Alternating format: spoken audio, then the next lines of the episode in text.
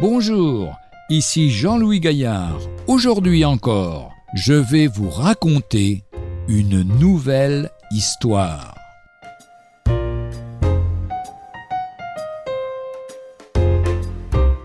C'est Dieu qui parle. Un pasteur anglais, au cours d'une prédication, précise tout d'un coup ceci. Il y a ici un jeune homme qui a trompé quelqu'un de trois livres et de dix-huit shillings il ne retrouvera la paix avec Dieu qu'après avoir restitué cette somme.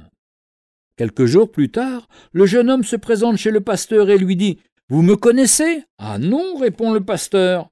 Pourtant, dans votre sermon dimanche, vous avez décrit exactement ma faute. Je ne sais rien de vous, précise le pasteur, mais c'est Dieu qui m'a fait connaître votre situation. Souvent, en tant que prédicateurs, nous sommes agressés par des personnes qui, à la fin du culte, nous disent Mais vous avez raconté ma vie ce matin au culte. Qui vous l'avait raconté avant? Mon mari Mes enfants?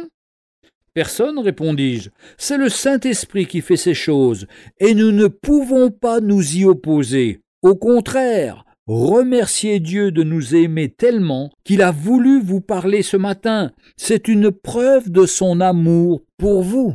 Voilà ce que nous dit la parole de Dieu dans 1 Corinthiens, chapitre 12, verset 8. À est donné, par l'Esprit, une parole de connaissance. C'est Dieu qui fait ces choses, c'est Dieu qui parle. Retrouvez un jour une histoire sur www.365histoire.com.